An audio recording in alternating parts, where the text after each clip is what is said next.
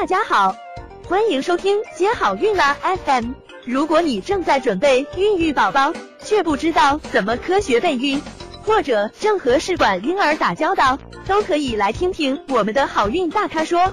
大咖说什么？说说怎么轻松接好运。在生殖领域有一个十分重要的词，就是子宫内膜容受性。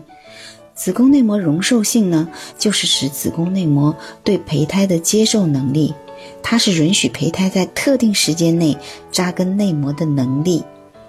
那也就是一个着床窗。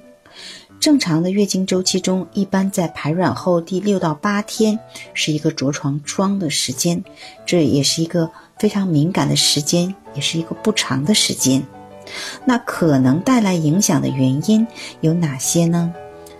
比如说宫腔粘连、子宫内膜炎、输卵管积水、人工流产手术、子宫内膜异位症、黄体功能不全、激素水平紊乱、代谢状况不佳等等。